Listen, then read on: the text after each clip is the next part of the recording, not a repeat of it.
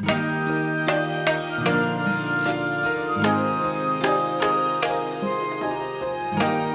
タのヨガで緩めるディープな時間。この番組は R ヨガの提供でお送りします。ヨガと音楽そして楽しいおしゃべりでゆったりとした時間を一緒に過ごしましょう。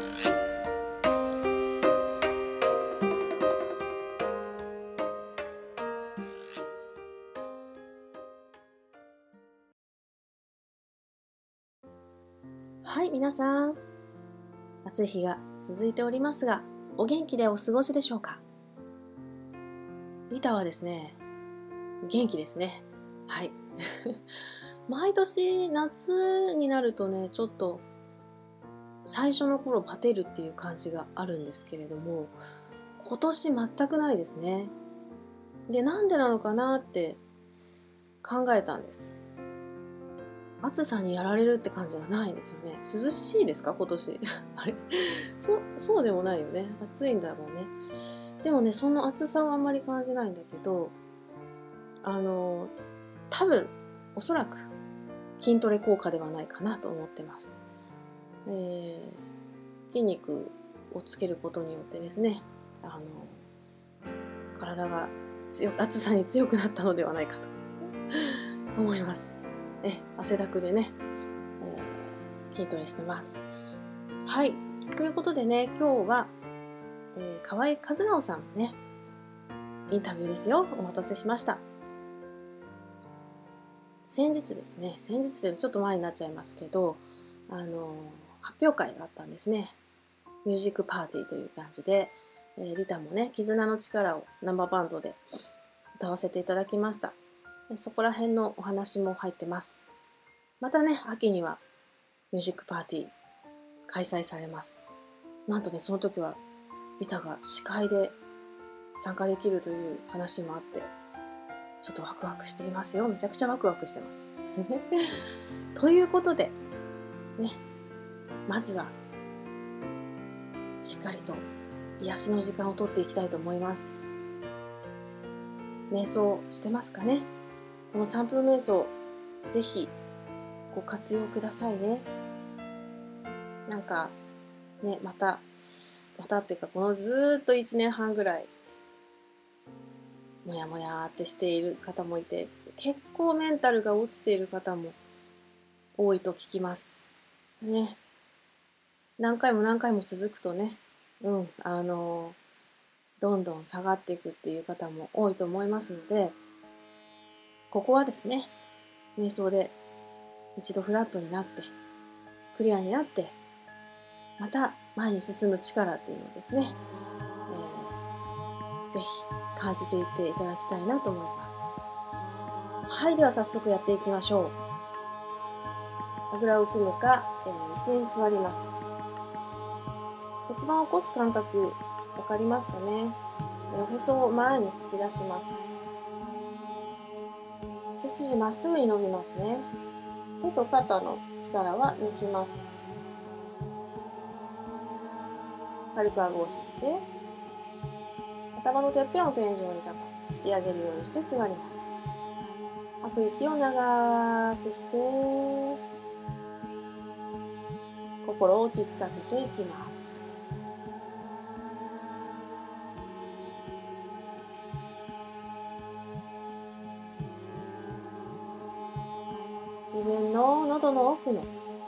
吸の音に意識を向けていきます。吐くとき、吸うとき、スースーと呼吸の摩擦を感じ取っていきます。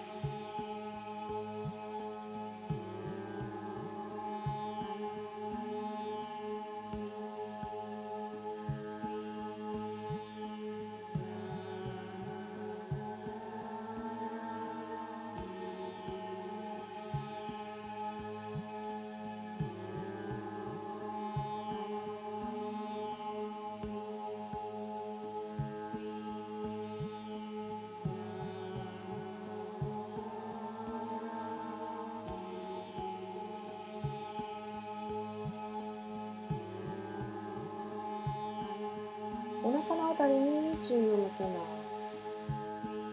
呼吸を繰り返すごとにお腹が膨らんだり縮んだりしているのを感じます。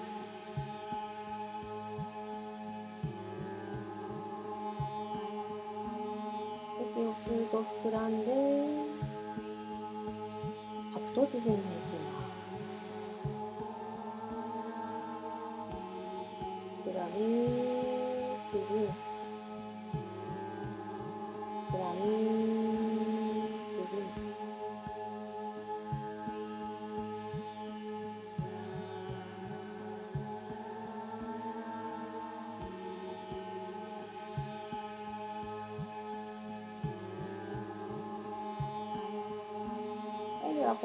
鼻先のあたりに注意を向けます。鼻から空気が出たり入ったりするのを観察します。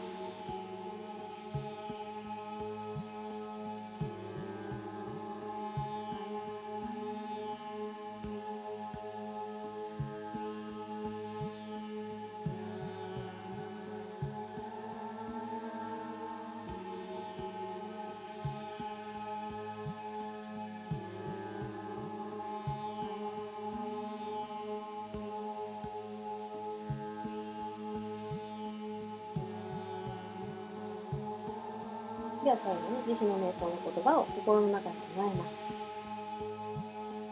私が幸せでありますように。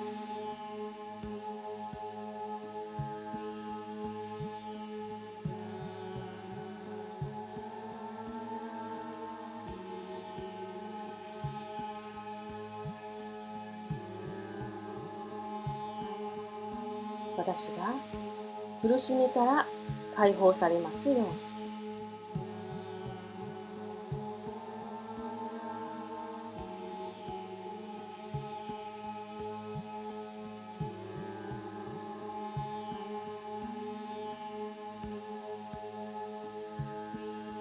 し生けるものが幸せでありますよ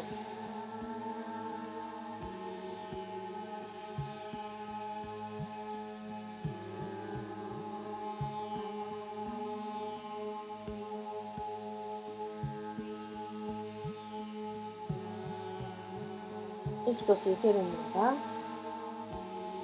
苦しみから解放されますように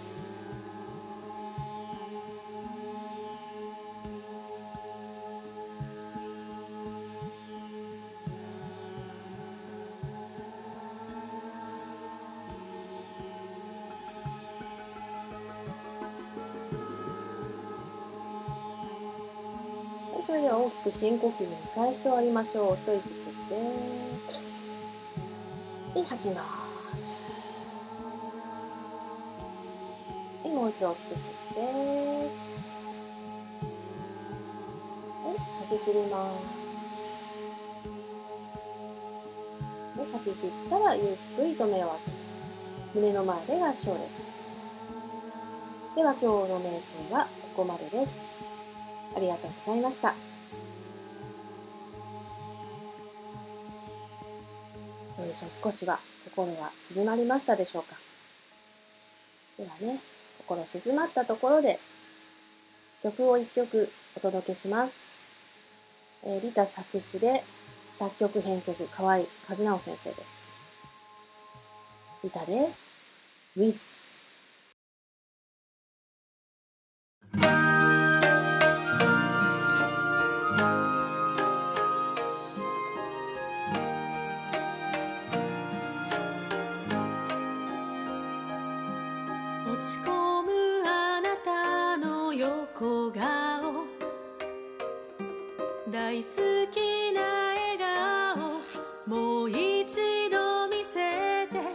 一人きり泣いてた夜も。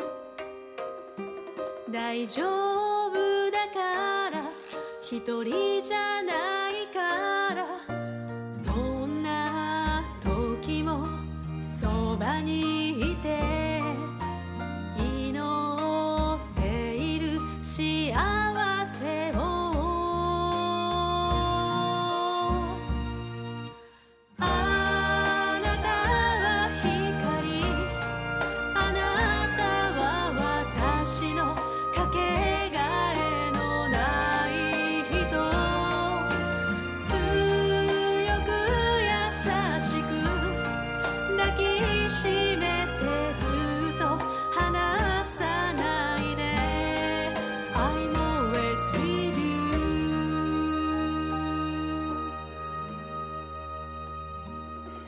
自分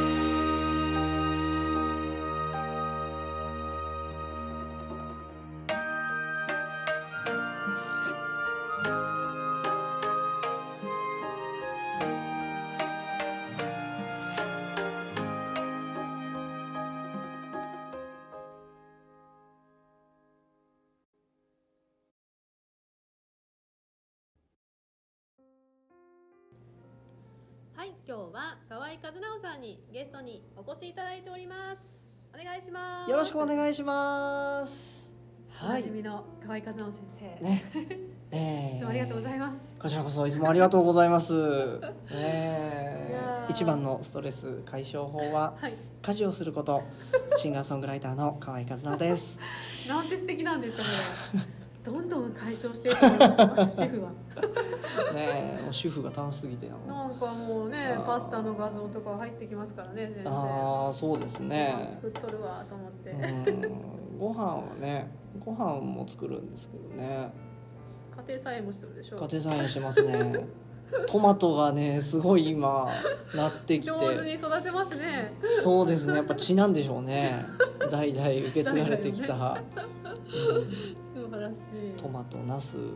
オクラ万願寺唐辛子。そう夏野菜。網羅してます、うん。素晴らしい。はい。ね先日ねあのミュージックパーティーがありましたね。ありましたね、ええ。えー第6回になりますね、はい。音楽発表会。河合和直先生率いる音楽教室のそうですね。発表会でしたね。はい。いやーレベル高いめちゃくちゃレベル高い、やっぱあのー歴がどんどんどんどんね、うん。皆さん続けてくださってるので、うんうんうん。歴が長くなるから。いやでもちっちゃい子とかもびっくりしたよ。もううちの子たち目まん丸になっちゃって。えそうですね。小学4年生の子がうん。あれでしたもんね。香水香を。弾水引いてて。き語りですからね。気が立ってましたよね。あれ本人もねうんできるか分かんないのにね。本人歌ってるだけなんで。ねあ嘘えエイトさん？エイトさんあの弾いてないのあの人。ミュージックうん。ビデオで。うん なんだっけ、うん。この前なんか、うん。ミュージックステーションかなんかでは、うん。実際生演奏したみたいですけどね。あそうなんだ。ミュージックビデオ弾いてない。うん。本当。いやちょっと待ってと思って私よりギター上手くないみたいな。ちょっとやばとか思って。あれはちょっと本当にね大人も、うんびっくりだったと思います。よびっくりした。いやいやいやあのポケモン引いた子もまだちっちゃかったでしょ。年中かなんかでしょ、帰ってくるそうですね、うん。年今年年長さんになりましたね。6歳、うんそうなん6歳で堂々たるステージで、ねえすごいよね、うん経験だろうと思ってできないよねなかなか。まあ6歳で生バンドをバック。にそうだよね、うん。それ緊張もするだろうけどでもすごい力になるよね勇気っていうか。うん。いやそうだと思います、うん。本当にあのー本人のプライドもあるのでちょっと言うのもはばかれるんですけど、うんうん。あのー本番直前泣いてた泣いてて私も見てたもんもうお母さんたちにこんなダメられつつっていう感じで。泣いてて、まあ正直、うん。あこれ無理かなと思ったんですけど。きっといたもんねでもね。うん、すごいね。そうちょっと先生と一緒にかっこいいとこ見せようぜって言ったらも 男だうな。立ち上がって。かっこいいなかっこいいでです。終わってからわーって泣いてたんだよね。うわうん。ーよく頑張ったと思ってさ私も泣きそうになっちゃう いやあれは本当に、うん。うんあそこで踏み出せるのはすごいすごいと思います。ね。僕が同じ本年の時は絶対無理です。ねね多分逃げ出してたと思うんえで。逃げたいよね。すうん。ごいね。あそこで踏み出せるのは、うん。ね、ビッグになると思いますよ、ねえ。本当本当。いや本当私も娘の前でね、うんあうんうんうん。の歌えたので、うん、はい。まあいつももううちでね自分の曲を流したり歌ってたりすると、うるさいとか言われるんだけど。めちゃくちゃ一生懸命聞いてた聞いてくれてたね。もうやだやだ言ってたのに「ママ拍手もらってたねいっぱい」とか言って。もらえんと思ったんかよねどんな風にね撮ってたよね、うん。どんな風に映るんだろうなって思って。でもこうやっていろんなことにチャレンジしていくのを見せたくてね、うん。うん。うん、なんか限界を設けてほしくないなと思って。そうですね、うん、年だからとかさ、うん、あの女の子だからとかさ、はいはいはい。みんなそういう価値基準で縛られていくじゃん、はい。うん、儲からないとかさ。例えば いろんなところそうですね。考えちゃうと、うん。うん、でも本当に楽しいこと本当にしたいことをやっぱ自由にできるんだよってそうそう。親としては見せたいなっていうのが。うんいいまあ、とにかく楽しかった。生バンド最高。もうもうドラムの音が響く響く。あれはドラムがね単純に音でかいんです。よ音でかかったです。うちの子たち耳とと途中まで塞いでてだいぶ慣れるまで時間がかかる。そんな音聞いてないじゃないですか。このコロナ禍になって本当に。そうですね。うん、まず生音聞いてないので、うん、本当に良かったですね。やっぱり必要だと思いますね、うん、音楽はね。やっぱ生がいいよね、今だとほらオンラインとかが多いじゃない、はい、うん、やっぱり生は違うよね。そうですね、うん、うん。いやー良かったです。いやーありがとうございやました。ーこちらこそありがとうございました。いやそれでね。それでね、はいそのす素晴らしい音楽教室で、あうん。そうそう私も三振の,、うんああのうん。講師としてね。そうですね。登録させていただいてるんですけれども。はい。はい、あのそんな音楽教室を立ち上げて、かれこれ何年ですか、うーん6年目。今年でまるっと6年ですかね。6年か、うん。私2年ぐらいお世話になってるよね。はい、うんうん。そうですね。そうなんですね。2年ですかね。2年3年？もっともうちょっとかな。そうだウィズだから2年そうですね、まあ、うん。コロナねコロナコロナキャンペーンが始まる前。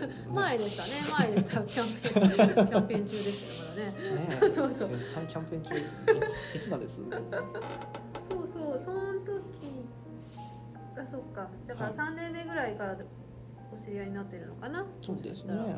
それははい。だから、えー、と逆算していくと先生がに29とか30ぐらいうん。から教室を始めたってことですね。そうですね。だからこの間までお話ししてくださったアルバム1はい、のうん、あとちょっとまあアーティスト活動をしてたんだけど次第にこう教室にシフトしていったっていう形でよかったですか？そうですね。まずその教え始めるうん。タイミングですかね、うん。そこがうん。あのどういうところだったかっていうところなんですけど、あの最初うんそのアーティストアルバム1を出して、うん。まあ、その後シングル2枚出してアルバム2作目うん。を出すっていうような流れで、うん。あの楽曲制作でライブもうん。本当に、あの関東関西までうん。行ったりしていろんなところでやってたんですよね、うんうん。もう毎週末ライブうんやるような感じで、へえそうそうそうそう。でその傍ら学童保育の仕事を続けてたあそれはやってたの？やってました復帰したやってこと？そうですね、うん。あの、うん。あでも、うん。あの前行ってたとことはまた違うとこあまた別のとこで、うんうんうん。で仕事も始めたってことですね。そうそうそうそう1年間の静養を経て。そうそうそうそう。当然そのアーティスト活動だけで食べていける、うんあれではなかったので、うんうんううんん。ただあのもう正社員やる気はさらさらなかったので、うん。うんうんうん。うんうんあのもう絶対に音楽、うん。うん、でやっていくっていうのしかなかったので、なのであの学童保育指導員のお仕事はあれですね。アルバイトですね、うんううん。ん、でさせてもらってて、うん、で土日にしたり曲を作ったりしながら活動してた。やってましたね、でそんな中で、うん。あのギターとか歌をそのステージでやっててうん。うんあのやってみたいっていう子が現れるんですよね。ほう。うん、ギターやりたいんですけど私みたいな。そうそうそうそうそうそう。うんうんでまああのファンの子とかはね、うんうん。うん、あいいね頑張ってねやってみてみたいな。流しては教え、うんまあファンだとちょっとやばいよね。そうそうそうそう。そうだしねあの教えるっていう感覚その時うんわ実かんない。かそうだろうね。なかったんですよね、うんうん。まあでもうん。学童保育やってるからね。あそうですね。よく考えたら教えてる人なんだよね。うん。うん。そう学童保育では、うん。まあ、宿題も教えてましたし、うんうん。それこそ夏休みねギター持って行って、そうだよね。うん。そこでは教えてたんですよね。フリーの歌作ったりね。そうそうそうでもそれが音楽と結びついてなかったんだ。うん、うんうんうん。そうですね、うん。そうそうそうそう。うん。でもそういうファンとか、うん。あのうん。には特にね教えるっていうのもなかったですし、むしろその自分の手の内を明かすっああそうか。ていうことになるので、うんうんうんそうだね。テクニックがあるもんね、うん。自分で独学でやってきてるからね。そうそうそうそうそう,、うんうんうん。むしろそん教えてたまるかぐらいなはいはい、はい、気持ちだったんですけど、そこでやっぱり変わったのは、うんうん。あの子供だったんですよね。子供？うん、うん。ファンの中で、うん。その親子連れでいつも来てくれてた子がいるんですけどが広いですねさすがに。マダムも虜にして。本当に。うん。うんねえ。わかるわ。あっちもこっちも。あっちもこっちも手つけて。違う違うそうじゃないそうじゃない。うんううんんうん。そうそうそう。であのその頃はもう小学生だったかな。うん。うん。あのライブに通い始めてくれた頃はまだ保育園児だった。ストリート？それはストリートのライブじゃなくて？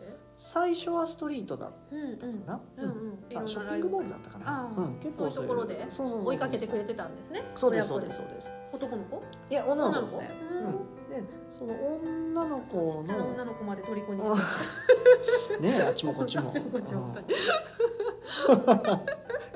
一息が悪い。本当に面白いなこれ。うん。小学校何年生ぐらいの子なの？えー、っとですね、何年生だったかな習い始めたの。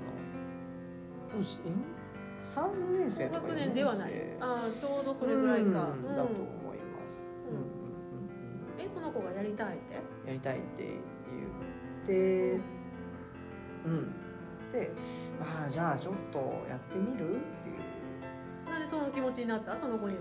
やっぱりうん。あのお子さんの気持ちはね。そう。か横島じゃないからね。そうそうそう、んお子さんの気持ちだか子供好きなとこがそこはそうですね。ちょうどぴったり合っちゃったね。うん、うん。うん、そうそう。そうやりたいんだみたいな。うん。うん。っていうのもありましたしななんだろうな、まあうん、自分自身でもうん。教えるのも、うん、悪くないなと思い始めてたのはあるんですよね。うんそれまで結構言われてたんだろうね。うん。言われてるけどまあまあまなって思ってたけど、うん。でもそれも悪くないのかなみたいに考えるぐらい言われてたんだろうね多分、そうですね、うあとは、うん、ライブでそのショッピングモールとか、んうん。まあ、路上ライブライブハウスいろいろ回ってたんですけど、うん。それとは別にあの児童館とかはいはいはいはい。そそうういううところにもライブしてたの？そうですね、うん。でそこはもうライブ半分うん。あとはあのそうやってギターを触っあてー。見てもらったりとか。この間の「ゆるまる」でもやってくださったもんね。そうそうそうそうギター触って見せてね。あれとか、うん。あのカズーを実際作ってみようみたいなのもやったりとうんかして、みたいなやつね、うん。うんうん。なんかそういう、うん、レクリエーション的な。はいはいうん。音楽にまつわる、そうそうそうそう、うんうんうん。ちょっとそういうのもそういうのの方が面白いなとか思い始めてた時期でもあるんですよね。うんうんうん、子供と音楽そうそうそう同時に関われるからいいなみたいな、そうそうそうそう。もう生涯やっていく仕事は保育か音楽かどっちかだろうなと思ってたので。融合してますもんねそれね、うん。ちょうどね。そうなんですようね、ん。そうそうそうそう。だからもうそのその子はきっかけみたいなもんですすごいねその子、う本ん当。そうそうそうそうそう。その子は今もやってるの？いやうーんと高校に上がるタイミングで引っ越しちゃって。ああそうなんだ、うんやめちゃったんですけどね。ねそれまではずっと続けてくれてて、ね。あのー何回目だっけ？4回目の発表会までは出てくれてましたね。あなんか私そのエピソード聞いたから多分出てるわ、うんうん。うんうん。あのカニのところで。そうですそうですあーそうです。本当に、うん。あの子ですね。へえそうなんですよ。でそこから一人でしょ？まず生徒は、そうですね。自宅で教えておったの？えー、とそれは出張でうん。あのーうん、スタジオ借りてやってましたね。あへうん。え、そうそうそうそうそう。でそこからどうやってここまで大きく展開してたんですか、ううんんそうですね、うん。あのーまあライブをやりながら教えることもやりますよっていうような宣伝もしつつだったんですけど、うん。それこそカニの、あのーショッピングモールでうん。やった時うんうん。ライブをやった時に、うん。僕がやったのが土曜日だったかな。うんうんうん。で次の日がうん。たまたまそこに隣接してるカルチャーセンターの,、はいはいカニのね、はい。うんカルチャー。の発表会だったみたいで、はいはいはい。うん。であのそこのカルチャーセンターの店長さんが、うん。あの発表会の下準備にうんちょうど僕のステージが終わって後片付けをしてるところにうん。あのいらっしゃったもんで、うんうん。そこで話をうんする機会があってうん「えうちでも教えてくださいよ」っていうふうに言ってもらって そこからですね。へえそうそうそう。で至るとこのカルチャーでやってましたもんね。そうそうそうそうそう。そうそうか、そこからもうどんどん展開してった感じ？へそうですね。えそうなんですよね。そんでそこのい、えー、と児童館でやってたのははい。どうやってシフトしてたの、そのうん。やめうん。やめたってことだよね？どこかで。あ学童保育。学童。保育はそうですうね、ん。だんだんやっぱり生徒さん増えてくると、うんうんうん。あの平日週5で入ってたのが、入れなくなうりますよん、ね、難しくなっていくので、うまあ、徐々に減らしてもらって、うん。うん。その分、えー音楽活動にシフトしてってっていうなってきま完したね。全に音楽活動だけになったのは？えーいつぐらいだろう？いつぐらい？でもそんなに昔じゃないですよ。最近。うん。でも4年ぐらいか。うん。4年。だから最初の2年ぐらいはちょっと掛け持ち感があったんだけど、ね。うん。うん3年目にそうですね。もう完全に。音楽一本で、うん。すごくないですか？石の上にも3年って本当あはあそうですね、うん。やっぱ3年目ぐらいでやっと形になってくるんですよね。うんうんうんうん。すごい。そうですね。だから去年ほらコロナ禍でさ、いはい。ろいろピンチもあったけどさはい。その時ももう、うさっさとオンライン化してましたもんね。さっさと。あれは本当にすごい。早かったうん。あれなんですよ。うん。あのコロナ来る前から、うん。カルチャーセンターとか言ってたよねそれ。そう口酸っぱく言ってたんですよ、うん。オンラインやりましょううん、言ってた。もう世界どこにいてでもやれるようにそう。システムにしたいって言ってたもんね。そうそうそうそうそう、うん。僕は世界回りたかったので、うんうんうん。うん。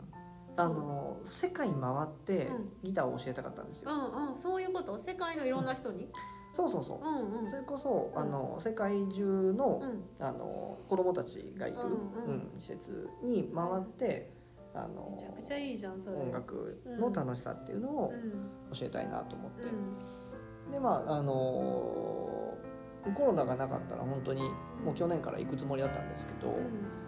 あの休み取って、はいはい。うん、であのギターをうん持っていけないじゃないですか、まあ、持っていこうと思えば持っていけるけど。ね。うん。うん。持っていけないよなと思った時に、うん。あいいこと思いついたと思って。現地でうん。ギター買って、うん調達するわけですな。そうそうそうそうそう。で、まあ、そのギターでうん。あの子供たちに教えて、うん。うん。であの帰る時はうん。そのギターを置いてこようと思って、はいはい。あそこそこでね。にそしたらみんなそのまま練習できるし、うん自分はまうん。ああのそのまま帰ってこれるし、ううんそうやって行くたびにギターを寄付して、すごい。うん、帰ってこようかなっていうのをうんうん。思ってたんですよ、へえまあ、また収束したらうん。あのそれは絶対やるつもりなんですけど、うんうんうん。うん。でその間生徒さんどうするんだって考えた時にはい。あオンラインがあるじゃんみたいな。そうそうそうそうそう。んんんん。すごい早いね先生。目の付けどころが。そうだそうだったそうだった。ーうん。そうなんですよね。ね。うん。でいろいろ本当にうんねオンラインをやったりしてうんいろいろまあうん。このはい。コロナ禍ではい、携帯を変えながらうん。そうです続ねけてきてますけど。うんうんううん。ん続けてきてますね。ねなんかこの間はい。発表会ではい。一緒だった方にはい「ボイトレどこで受けてるんですか?」って言ったら「うんオンラインです」っておっしゃってああまそうそうそうそう。あの最初の大黒摩季の人。ああ若菜さんですね。そうそうそうそうそう オンラインですか？みたいな。そうオンラインで熱オンくなるを、ね、ラインであそこまで。熱唱してましたからね。めちゃくちゃうまいじゃんって思って。すごいと思った。そうなんですよね、できるんですよ、でも主婦だったらそれの方がね、うん、ありがたいしね。そうそうそうそうそ家でねできうるうんだったら。家でできるのね。ね。うんらしい。うん。私はあの月に1回ですね先生とはねみっちり練習させてもらっていて。い ねはい。え濃厚ですよね。濃厚なのをやってますけど、ねボイトレからうん。ギターからね、ねえ曲作りもしててやうんって。ますけどね。そういうふうに幅広く先生がはい。教えられている状態。だから、うん。さっきほら手の内を明かすのはちょっとみたいなところはもう吹っ切れてるんですねそういう意味で言うと。もうないですね、うん。あのやってみて分かったんですけど、うん。これはあのあーすごいよくしてくださってるあの歌舞伎俳優さんで市川恵美三郎さんっていらっしゃるんですけれども、よくあのラジオの時に出てきたそうそうそうそうそう、はいはいあの恵美三郎さんもあのお弟子さんがいらっしゃって、うんうんうん。で教える立場なんですけど、はい。同じことをおっしゃってたんですがうん。最初その自分が教えるっていう立場になる時にうん。めちゃくちゃ抵抗があったと、うんうん。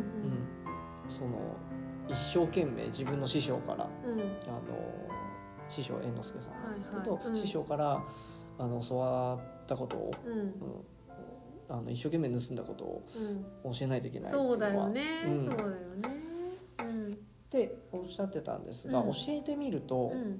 あの自分自身も相当やっぱり練習になるというかそうなんですよね。身につくんですよね、うんうんうん教えるってめちゃくちゃやっぱりスキルがいるのうん、であそうですね。うん、物事を完全に理解してないと教えれないんで。う、んうんううん。んだからあの、まあ、生徒さんに教えさせてはいただいてるんですけど、うんうんうん、自分自身も学ばせてもらってる部分はすごいあります。いやそうですよね、うん。本当に。そいやなんか私もほら三振を長いこともう14年やっているんですけど、はい。教える立場じゃなくてライブする立場だったんですよずっと。あはい。で目の前の人と、ねうん。歌ったり踊ったりして、うん、っていうところで満足してて、でも教えて教えてをずーっと言われ続けてたんですよ、うん。いやいや私にはって断り続けて。はい、ででももうさすがにこのうん、断りきれなくなって、はい。教えれるかもしれないなってさっきの先生みたいな流れで、うん。師匠にうん。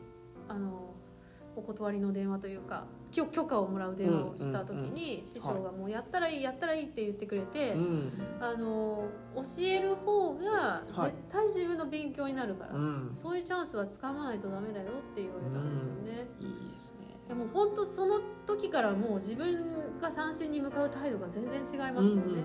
教えるとなるとはい。もう自分がもうなんていうのから空暗記してるからもう,、うんあもう指が勝手に動いてる状態なんですよ。はい。でも実際ど何を抑えてるかをさえも分かってないんですよ。そういう人に伝えるってことはまずそれを譜面に落とすところからですよね。もう譜面じゃないものを弾いてるから私なんて、はい。うん、そこを落としたりとかしていく、うんうんうんでもそれは師匠の口伝だから、うん師匠によって違うんですなるほど。そうそうその系統のものを次のはい誰かに託すっていうことになるので、はい。師匠は嬉しいんですよねやっぱり。ああなるほど。うん、俺の弟子だなってうん。歌聞くと分かるっていう感じ、うん、節回しとか歌詞まで違うんです。そうなんですね。うん、そうそうそう。アレンジしてるから、うん、もう本当本当のああの譜面が売ってるとするじゃないですか、はい。それにもう師匠なりにもう癖がつけてるから 全然違うんですよ。そうなんですね。だから新たに譜面を立て立ち上げるってとこから今スタートしてるっていう感じですけどね。でも嬉しいですやっぱり私がうん。必死で覚えてきたことをうんうんうん伝えられるっていうのは。うんうん嬉しいなって思いました、うん。うん。そうなんですよね。ね。うん。そうなんです。なんか奪われるような多分感じがするうん。でしょうけどそうやって教えないっていう人もいるんだけど、そうですね。うん、でもやっぱ奪えないものってあると思うんです私から何も。そうなんですよ。あのそれはやってみても分かったことなんですけどね。うんうんうんうん。うんやっぱ自分にしかできないことっていうのはあるので。そうなんだよね。だって、はい。声だってさ河合先生の声と私の声こんなに違うわけだからさ。そうそうそう同じ曲歌って、同じ曲を同じコードのギターで弾いても全然違うじゃんね、はい、うん、うん、だから絶対それは奪えないんだなそうそうそうそうそう、うんそうなんですよね。うん。うん。生徒さんに教える中で何かすごく気をつけてることとかってありますか、気をつけてること。うん、とかこういう先生でありたいとか、うん、そうですね。いろいろ戒めてるところはありますけど。基本先生褒めますよね。あそれはそうですね。必ず気をつけますね、うん。ね気をつけてる、うん、あのガガって怒ったりとかはしないですよね。あうんないですね 怒るは優しく注意するっていうかうん。なんなんていうのかな。絶対いいとこを見つけて褒めたり伸びたところをちょっとでも伸びたところを見つけてくれるとか。そうですね。そっちですよね、うん。もうそうですね。習慣になってるからそれは気をつけるもうん。気をつけるって意識もなかったですけど。なんか先生が多分教えてくれたのがその時に、はい。やっぱり怒っちゃうと緊張しちゃうからああで音楽って緊張して歌ったり弾い,、たりしても全然良くないから、ああそれはしないよっていうことを聞いて。そうですね。本当だ。僕そんなそんないいこと言ったんでいいすねこと言ってますよ。めっちゃめっちゃ私もう心にメモしてある。そうあのー指摘するうん。ところはうん。あのー指摘する時はうん必ずセットで褒めるところは言いますねうん。うんうん、そうですよね。そうそうそうそうそう。それは決めてますね。うん。うん、必ずそうするようにしてます。あの講師って、まあ、教師もそうだと思うんですけど、うんうん。まあ、講師は特にあのうーんなんていうかな。すごくね一歩間違うとめちゃくちゃ嫌な職業になるので、講師？あ、まあ、私もヨガ講師ですけども、うんあうのん嫌なやつになる？そううん。嫌なやつになっちゃうんですよ、あ人のできてないところを見ないといけないから。ああーまあそうだよね。そうそうそうそうそう,、んんんここを直さなきゃここをこうした方がいいっていうところを見つける仕事なんうんでうんうん。うん、あのだから弱点とか欠点をね。でもそういう先生もいっぱいいるよね。そうそうそうそうそうそ直直すのを。ううんうん、うん、主にした、そうそうそうそう。そうだそうなんかこの先生もそうだもんね。できないとこ見つけてみたいな感じだもんね。う、うん。ん、で点数をつけるんですよ、うん。うん。であのす一歩間違うと、うん。そういうね闇落ちしてしまうので。闇落ちね、なんかさうん。支配関係みたいになっちゃうそうんそうそうそうそうそう。そうなんですよ、ううん、で自分が偉くなったような気になってしまうので。本当そう本当そう、ねそれだけは絶対になっちゃいけ大ない。島先生、うん。多いね本当に実感こもってるけどうん、そういうのになりたくないんだよな。私も本当にそうじゃない。そう。なんです、うん。僕がそういう先生大嫌いだったので そうだったそうだった。そうそうそうそう。で人に習うことも嫌いだったので、うん。そんな嫌いな職業に自分がなってるわけですから、うん。絶対そういう存在にはなりたくそうないだね、うん。そうだね。そうそうそうそうそうなので、えー直さなきゃいけないところ、うん。うん、を見つけたら必ずその分、まあ、その2倍うん。いいところを見つけるっていうのは、あのうん、決めてますね。で私みたいなタイプなんか本当にあー、はい。まあ、あの厳しい師匠のもとに育ってきたんですけど、うん。もう萎縮してダメですもんね。うん。怖いと。そうですね。もうね正解を探して答えを言わないかんくなっちゃうんだよね。ああそうそれ本当嫌なんですよ。本当に嫌なの、うん。目の前の人が何を求めているかを考えてる。じゃあ私の意見じゃなくなっちゃうじゃん、そうすると、うん。うん。そうするともう全然自分を発揮できないんですよね、うん。自分の力を。はい。そうすると褒められることだけをその人に。はい。なんか向けちゃうの心を、うん。そうするともう全然自分を生きられない、うん。うん、なっちゃうそうなんですよ。伸ばすの伸ばすっていうかそういうのは上手なのかもしれないけど厳しさでそういうので伸びる人もいるのかもしれないんだけど、はい。少なくとも私は違うなっていうのはすっごくよくわかる、うんうんうん褒めてくれる人とか、うん。うん、可能性を見出してくれる信じてくれる人の前で無限に頑張れる、ねそう。そうだよね、ん。そそうんですなんじゃないのかな。本当でもそっちの教育に慣れちゃってるとはいそういうふうにしてもらえませんかみたいなさ、うん。そういうお母さんもいるんだよね。ああいますね。わかる。厳しくないと、うん。例えば空手じゃないとかさめっちゃ子供受けはいいけど、うんうん。厳しさがないからもううちはもっとしつけたかったんでみたいな感じで。それもかわいそうだよね。それはそれは家でやってくださいよ。そうだよね。それをなんか他人任せにするのはどうかなって感じですよね、そうそうそうそう。なんとかヨットスクールじゃないんだ いやね本当そうですよ、ううんん習い事の先生になんでしつけてもらわないとい 自分でできないからこうなんかねしてほしいみたいになっちゃそうれは違いますよ。ううん。そうあのーそうなんですよね、まあ、学校教育もそうですし、うん、習い事の先生もんうん。あのーうん。厳しいのが正解だっていう先生もやっぱり一定数いてうんうんうん。でそれなんでかなって考えたこともあるんですけど、うんうんあのー昔の教育うんうんうん。だとやっぱりそういう厳しいっていうのがあるじゃないですか。ですよね。そうそうそうそう。で今先生をやってる方たちって、うん。うんそういう厳しい先生うん。うんたちにうん。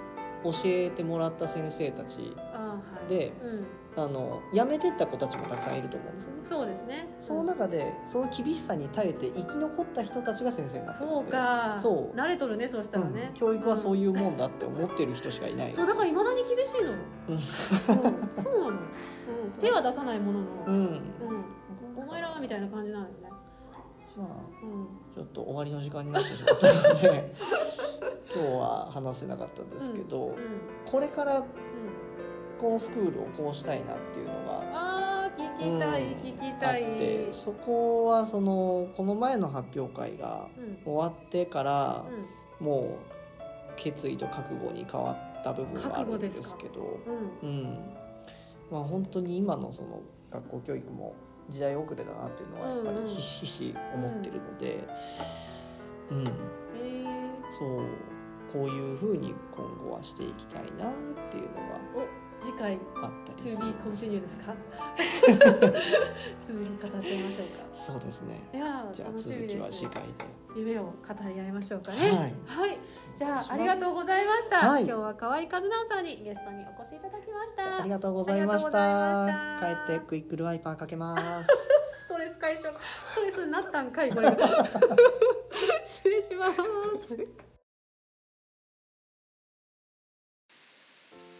はい河合和直先生ありがとうございました、ね、今回も楽しいお話をいただきましたね。教えるっていうねことをいろいろ語り合いましたけど本当ですね私も講師としてあの勘違いしないようにですね。あの厳しい厳しさっていうのは何て言うのかな。こ怖いとかねなんか怒られないようにやるみたいな風にはなってほしくないのでヨガって緊張したら本当に全く真逆なんでね。あのできないポーズはやらなくても大丈夫ですよとかね。そういう感じでいつも言っています。で本当にね皆さんあのできないところは飛ばしたり今日無理だなと思ったらねシャバーサナで休んでいたりとか。もう本当に自由にしてくださっています。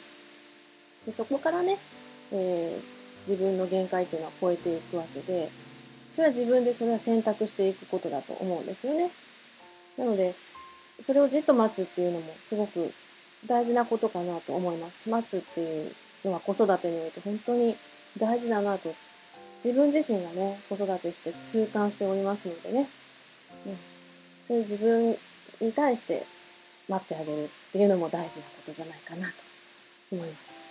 はい。ということで、次回が楽しみですね。なんだろう、覚悟って。楽しみです。ね、ぜひお楽しみになさってください。